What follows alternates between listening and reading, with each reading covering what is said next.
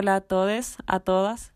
Gracias por estar escuchando este primer capítulo de Felino Sensible, un podcast sobre muchas cosas. Hay música, conversación y sobre todo es un espacio abierto para sensibilizarnos en torno a las experiencias de diferentes mujeres y disidencias.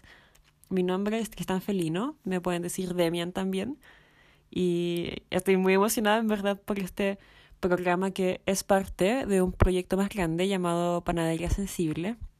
Lo pueden buscar en Instagram como panadería-sensible. Y en pocas palabras, es un delivery de comida vegana, pero también existe esta parte que quiere hablar y darle más sentido al oficio del cocinere, porque al preparar una comida hay mucho detrás y alimentarse se puede ampliar su perspectiva y no se trata solo de consumir y ya, sino que puede ser muy político, se pueden, no sé, desde abrir conversaciones en una cena, volver a conocernos a nosotros mismos, entendiendo nuestro vínculo con la alimentación. Comer es una forma de armar comunidad y también de abrirse a la amorosidad, a lo sensible y a lo colectivo. Bueno, sin darme muchas más vueltas, hoy tenemos una invitada maravillosa. Su nombre es Ana. Ana Blanco es artista, eh, docente marica, viajera, escorpiona y vamos a conversar sobre oficios, viajes y amistad. Hola Ana. Hola gatito, aquí estoy, ¿cómo estás? Bien, bien acá. ¿Y tú cómo te sientes hoy día? Bien, hay un día hermoso, muy soleado, muy lindo. Cuéntanos, eh, ¿dónde estás ahora? Ahora estoy en Uruguay, en una playa chiquita que se llama La Barra eh, y es como el departamento de Maldonado Costa. ¿Y, y por qué estás allá? Me vine eh, a principios de octubre del año pasado porque estaba un poco cansada de Chile. Había sido un periodo ya de dos años en Santiago y sentía que no iba a pasar nada, que toda la gente estaba dormida, que faltaba como más amor. Así que decidí buscar un lugar donde me sintiera más tranquila. Y después de pasar por Argentina en ciertos lugares, llegué a esta playita que es muy hermosa. O sea, ¿y te fuiste justo antes del estallido y todo? Claro, me fui justo antes del estallido, me tocó justo llegando por estos lados cuando empezó. Y entre decidir volver o quedarse, eh, decidimos quedarnos y experienciar aquí una cosita nueva también. ¿Y cómo lo haces allá? Eh, ¿Vives algún oficio? Eh, ¿Hay alguna práctica que estés desarrollando? Bueno, eh, aquí siempre para mantenernos, primero nos pusimos a hacer hamburguesitas de lentejas veganas y con eso hicimos la primera parte, reactivando por la playita, así vendiendo ambulante. Y ya cuando nos fuimos estabilizando más en el lugar, sobre todo con la cuarentena, que hizo que como que sí o sí toda la gente se quedara en su lugar, activaron circo, estoy haciendo clases de acrobacia en Lira, eh, tatuajes, eh, estoy con mi compa que es Sofi, y ella hace máquina, yo hago handpoke, eh, pintamos, hacemos un montón de trueque por los lugares donde vivimos y pintamos las cosas que nos van encargando o también, si es posible, lo que a nosotras nos gusta. Eh, pintamos poleritas eh, y reactivamos con el trueque. Eso acá está súper, súper, súper, súper establecido y hay opción de hacer trueque, entonces, no sé, pintamos un montón y después truequeamos por verduritas, otra persona ofrece otra cosa y así. Qué entretenido. ¿Y, ¿Y cómo ha funcionado todo el tema del trueque ahora con la cuarentena? Eh, yo pienso que para nosotras meternos en el trueque en este lugar ha sido más fácil porque es más como que cada uno está estable en el lugar, entonces eh, muestras todo lo que haces y ya eres como de cierta forma parte del barrio. Acá de antes la gente usa un montón el trueque, como que tienen eh, muchos, no sé, grupos en los que cambian eh, clases, florcitas, comida, eh, aprendizaje, jaboncitos, cosas naturales, como que mucha gente fabrica en la casa cositas de sus propias huertas o del barrio y van cambiando. Entonces, a mí me encantaba hacerlo antes, pero aquí como que ya se usa ese sistema. Es casi tratemos de usar el menos dinero posible y que no haya tanta plata circulando, sino que nuestras propias cosas circulando. Claro, que circulen los oficios de cada uno. Claro. Y es hermoso, valoran todos los oficios. A mí nunca me había pasado que valoraran tanto las clases de acrobacia como acá. Y todos los espacios educativos son súper espacios educativos, los espacios de, no sé, eh, la alimentación, casi todos con puras cositas de sus casas, como de la vueltita, el recuperaje en las verdulerías es hermoso, así. Llegas y como que son re buena onda, tienen las cosas guardadas limpiecitas para cuando uno las recoge, todo hermoso. Ah. Sí, suena como algo muy utópico, sí. un poco como un sueño. Obvio, igual obvio que hay otras falencias como quizás no se habla tanto de de género o así, eh, pero bueno, cada cosa con su lugar, o sea, cada lugar con su cosa. Sí, como que de alguna forma también en ese intercambio y en ese trueque con los oficios también se pueden dar ese tipo de diálogos y se puede abrir, quizás no está tan instalado ahora, pero se puede instalar. Sí, y sí, está buenas. Unas conversaciones muy hermosas.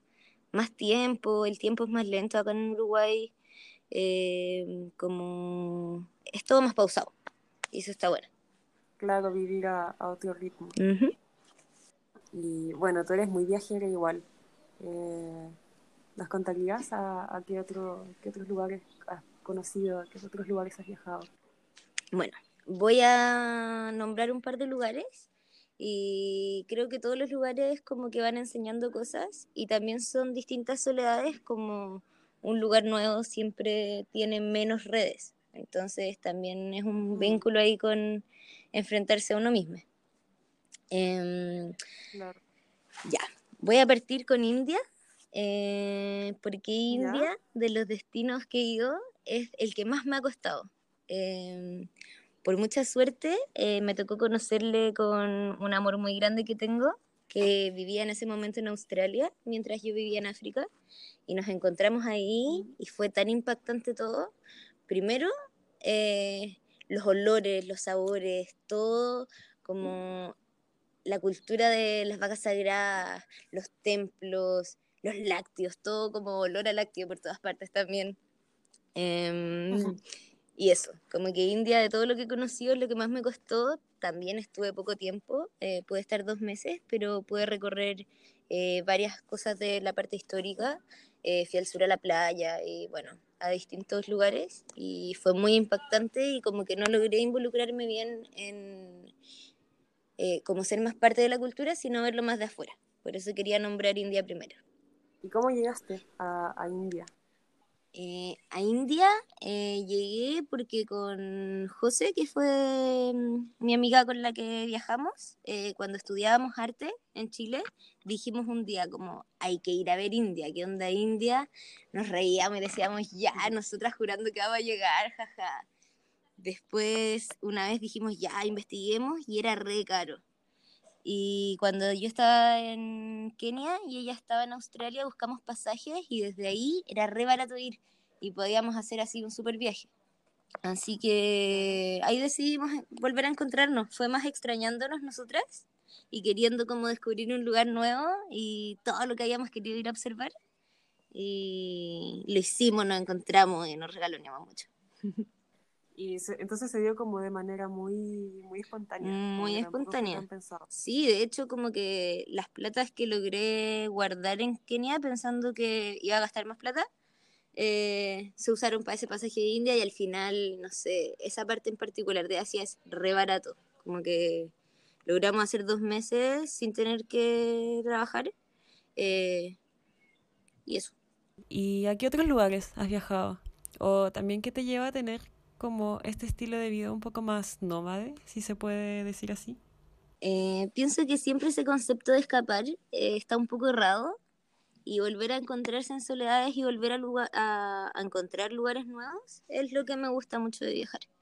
Em, por ejemplo, eh, no sé, a los 20, cuando empecé mi primera pareja chica y otras cosas, empecé a ir a Bolivia y Bolivia me cautivó. Fue como un lugar demasiado mágico y tan cerca y con tantas culturas indígenas.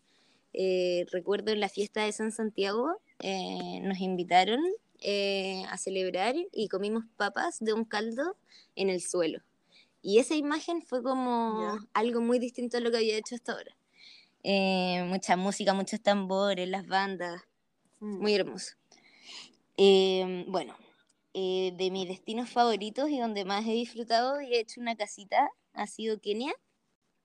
Kenia era tan lejos, era tan distinto todo como desde cómo son nuestras cuerpas, eh, cómo nos enfrentamos, cómo nos miramos, cómo queremos mostrarnos, cómo nos sentimos, eh, qué tan fuertes somos.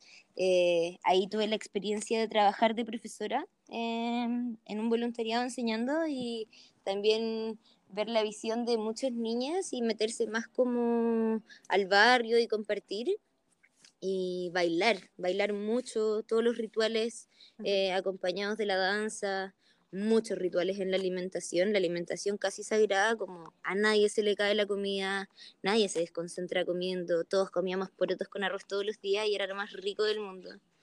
Em, no sé, Kenia fue hermoso y yo creo que hasta ahora es así como los lugares más bellos donde he logrado hacer una casita, pero también como descubrir siempre lugares nuevos y vínculos y mantenerlos, pero tratar de descubrir otros lugares y hacer otras redes y así.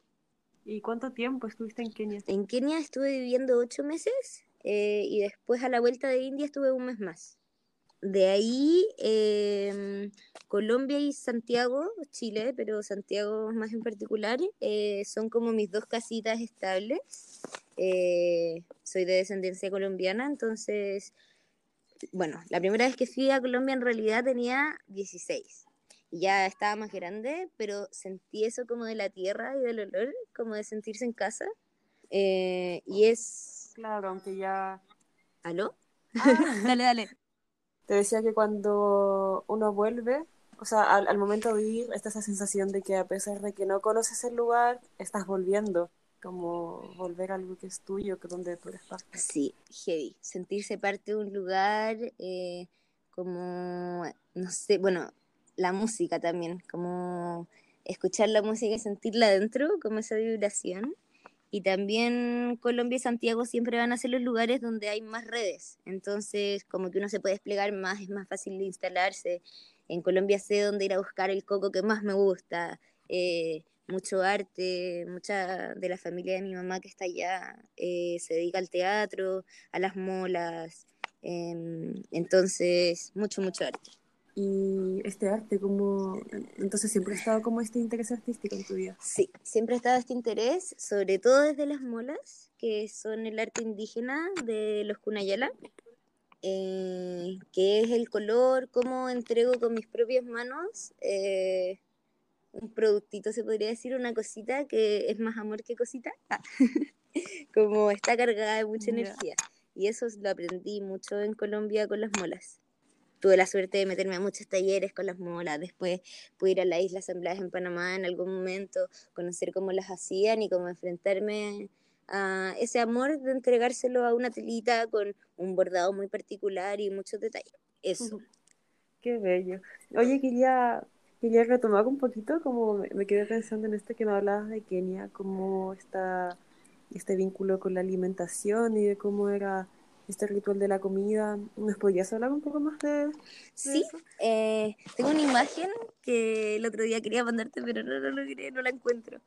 Pero la tengo grabada en la cabeza, que son las niñas en filita eh, con sus platos, esperando el momento de la comida, y otros compañeros del colegio eh, con las ollas grandes, la cocina ahí en una esquina como a fuego, una cosa así demasiado chiquita y poco práctica, pero haciendo unos hoyones hermosos y todos ordenaditos después, recibiendo cada uno, agradeciendo un montón, sentándose bien, derechitos, con respirar antes, si es que hay posibilidad de tomar agua, que sobre todo toman, no sé, agua una o dos veces al día, ahí en ese momento, bien quietitos, y disfrutar como masticar lento, eh, sentir cómo entra la comida y me voy nutriendo. Em, y también como el grupo, no sé, los más grandes siempre guardándole a los chiquititos por si les faltó comer. Eh, eh, algunos les guardan a sus papás porque en el colegio casi siempre está la comida y en otros lugares no hay tanto. Eh, entonces como un ritual muy del cariño y muy del estar atento adentro uno y al resto si necesita algo. Pero el de masticar lento, como verlo en un montón de personas al tiempo, parecería ser como obvio, pero yo creo que es el único lugar donde me ha pasado. Claro, igual está esta visión occidental de, que en África es todo mucho más precario, pero también como esos mismos límites hacen como replantearse y, formar como otras otra formas y otros en este caso bueno y otras formas mucho más amorosas como que en África sentí que había mucho más trabajo desde la emocionalidad eh, en las personas y en la educación sobre todo. Sí, hay educación emocional en ese detenimiento y en ese, en esa relación con el comer, como en el alimentarse, en el guardar, en el preparar, en el llevarle la comida a más. Bueno, Colombia, por ejemplo, y mi historia con eh, la cultura colombiana eh, está súper cargado del comer, bailar y pasarlo bien. Eh, como la experiencia de que siempre la comida sea caserita, que se preparen distintas cosas, que estemos todos esperándolo, que comamos y que después bailemos y sea así como increíble. Eh, los recuerdos, no sé, de, en la casa, el mesón de las arepas no eran cinco arepas, eran 100 arepas esperando a que llegara toda la gente a comerlas. Eh, recibir a la gente también, recibir a la gente en tu casa y como hacer toda esta preparación con amor para que disfruten. Sí, comer es pasarlo bien y también es una ofrenda, una muestra de cariño. Y bueno, el último que quería hablar de los lugares es Santiago. Em, y que en Santiago en el último viaje, eh, cuando ya, no sé, empecé a tener un lugar más estable, que ya son tus casitas y todo eso, como juntar mucho esto de recibir a los amores, pero también como tener cuidado de no dañarse con distintas energías, sino que en verdad recibir a los amores y disfrutar mucho y estar tranquilo y hacer todo lo que sea recuperajes, traer todas las cositas, preparar así miles de platitos y bla, bla, bla. Después regozar cucharita y ya el otro día desayunos, pero hermosos. Con las obras del día anterior. Con todo, sí. Bueno, yo ahora te tengo como una ofrenda, si se puede decir así. En cada capítulo voy a tocar una canción como regalo para la invitada. Así que. Gracias. Chan, chan.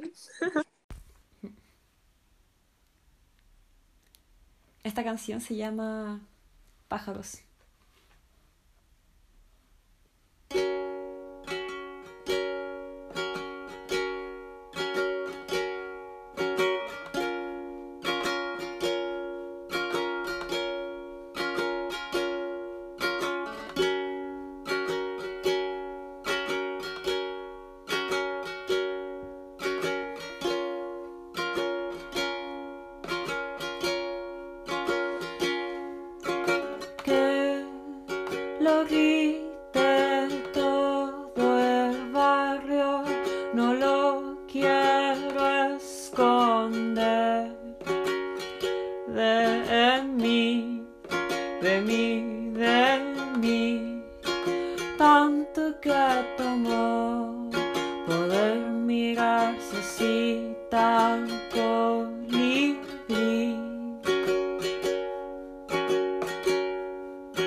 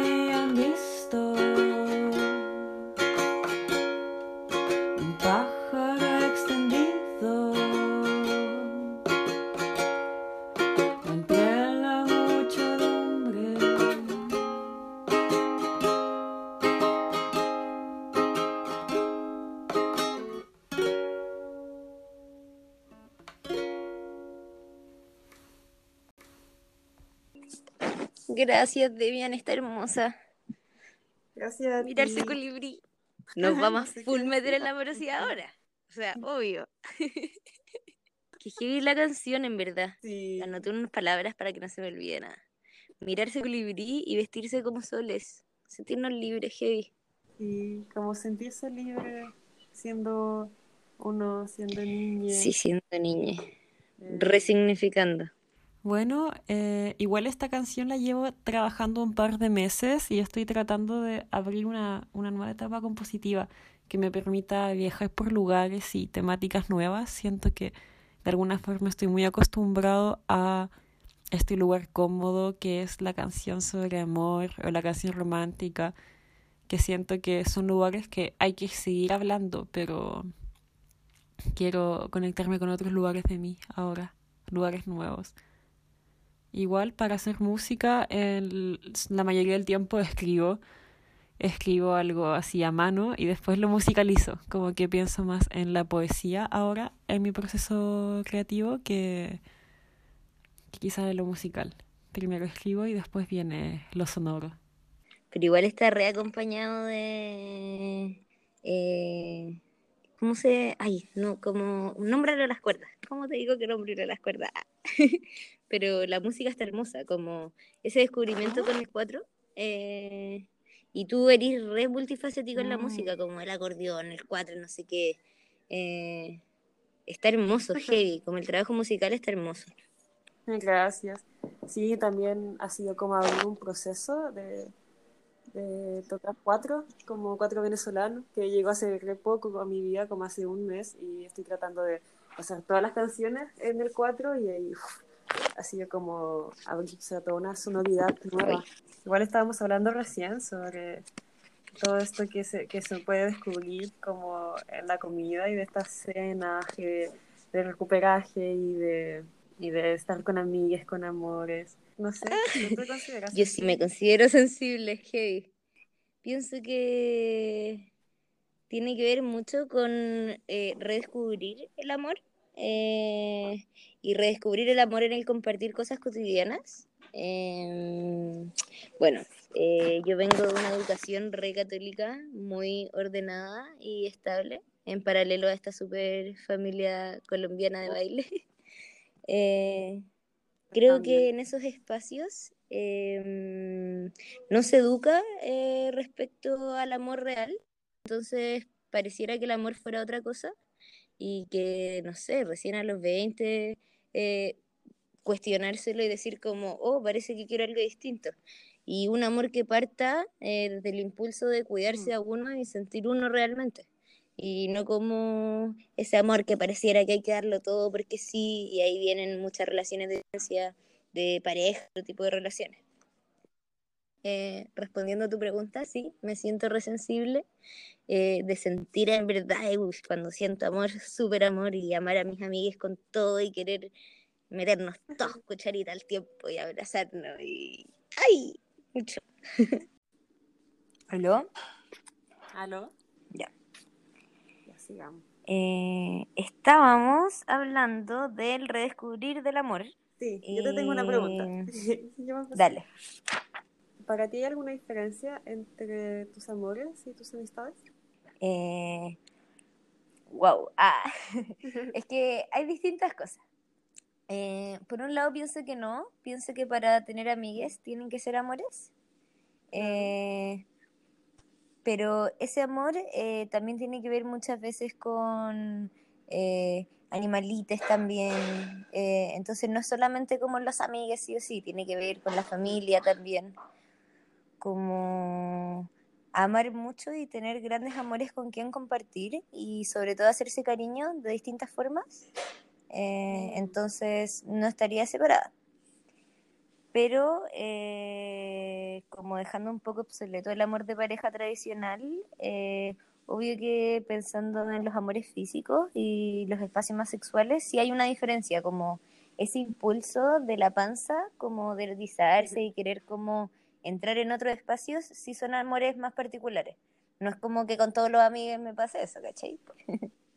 Claro, pero tampoco te pasa con solo una persona y quizás sí, quizás no puede ir Y claro, o a veces con las mismas personas que uno tiene más amores como de ese estilo más pasionales, a veces dejan de ser así y se transforman en más amores amigues y también está bien, como se transforma un poco a veces. Algunos amigues también se transforman en ese tipo de amores, algunos amores mutan amigues, como por eso me refiero más a esta red como de, eh, no sé, a mí me pasa con eh, mis papás, mi hermana, eh, amigues, los animalitos que siempre compartimos, como que es un amor que va mucho más allá de eh, cuál sería nuestra relación según el sistema, sea una relación de pareja, sea una relación de eh, familia o sea una relación de amigos que uno va conociendo. Sí, siento que es como este amor de poder habitar un espacio con alguien y estar en paz con su presencia, como es algo como estar en presente un poco, quizás. Es una Sí, y de estar tranquilo, como sentirse tranquilo. Con la otra persona y feliz y sentirse querido, no sé, todas estas cosas. Sí, todas esas cosas. Eso tiene que ver también con lo que no sé si lo logramos hablar antes, pero de los impulsos, como que en verdad mi cuerpo sienta esos amores, no sean obligados. Quizá para alguien la familia no van a ser amores porque tiene otro tipo de historia y como que la familia te obligara a que casi que los tenés que querer y no, como cuando en verdad se transforman en tu amores y te sentís libre como feliz y amado y amante también.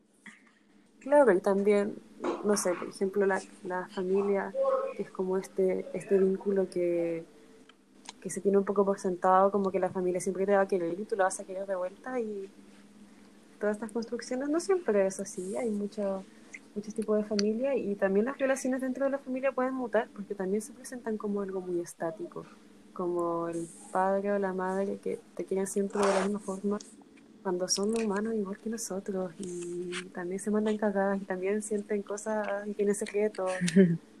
claro. Que también es como poder desprenderse un poco de eso. Sí, y también... Involucrarse o no sin ninguna culpa, sin ningún deber. Y también como esa posibilidad de repente que hay familias que están construidas por gente que está súper enferma y que esos vínculos marcan mucho nuestra historia. Entonces, por eso me refiero como a los amores, como sentirse tranquilo. Esa es la hueá final, sentirse tranquilo y feliz con la gente y lograr soltar como toda esa regla impuesta y solo disfrutar y amar. Mucho. Bueno, ya vamos llegando al, final del capítulo. ¿Hay algo más que nos quieras contar? Ay, el otro día que la chefe le decía como, ¿cómo crees que le habla al de bien? Y le diga como, sí, estoy aquí relajada, yo soy rey, que hago? Sí, me encanta el ah. marismo. Ah. Así que le podéis meter entre medio todas estas cosas. Nosotros siempre marica, regia, colores, brillos, amor, eh, traje, desnudo, nos encanta estar desnuda. Esa weá también es muy propia de sentirse tan cómodo y libre y si tenéis calor, manguerearte y decir como, chao, nadie... Estás como, como de la desnudez. Eh, perder la objetualización del cuerpo y como que el cuerpo solo pase a ser materia y cuando hayan impulsos de dos personas de sentir muchas cositas y hacerse cariñitos ricos, pero en el resto del tiempo como sentirse libre de solo ser y soltar, como pienso también en todos esos momentos hermosos de la casita de Santiago y es pasar desnuda, libres, cagar de la risa, como eh, cada uno tiene sus procesos, cada uno quiere verse de una forma y está todo bien, como mientras nos respetemos mucho y nos queramos mucho. Sí, como están todos en cuarentena ahora extrañando, pero tú también estás viajar igual es como una, una cuarentena de las redes que uno se va armando en diferentes lugares. Sí. Eh, bueno, y también los medios digitales, como usarlos de la mejor manera para estar conectados siempre, no sé. Yo hablo un montón con Joyce que está en Kenia y es como full activar, full en la que está como viendo la cuarentena y en otros momentos otras cosas. Eh, y así, no sé, la patrocina en Bolivia y distintas personas de muchos estilos con mucha historia y cada uno en sus procesos. Como en algún momento nombramos que acá Uruguay quizá la parte más de la disidencia y el género no está tan trabajada o es más difícil encontrar como encontrar ese grupito donde uno sienta eso, pero hay otras cosas que son muy mm. mágicas como solo respirar aire hermoso, los pajaritos, el agüita, nadar, sentir, mirar los pájaros saltar, o sea, los peces saltar, bueno, diversidad de pájaros, colores, muchos colores, alas y fa. Todo hermoso. También está la amorosidad en esos lugares. Sí, la amorosidad con uno mismo, hacerse cariñito con ver, tocar, sentir la música, coser, eh, pintar. Como que eso también es amarse a uno y como, no sé, el tocarse uno mismo las manos, eh, disfrutar cosas con los ojitos, respirar bien, comer bien.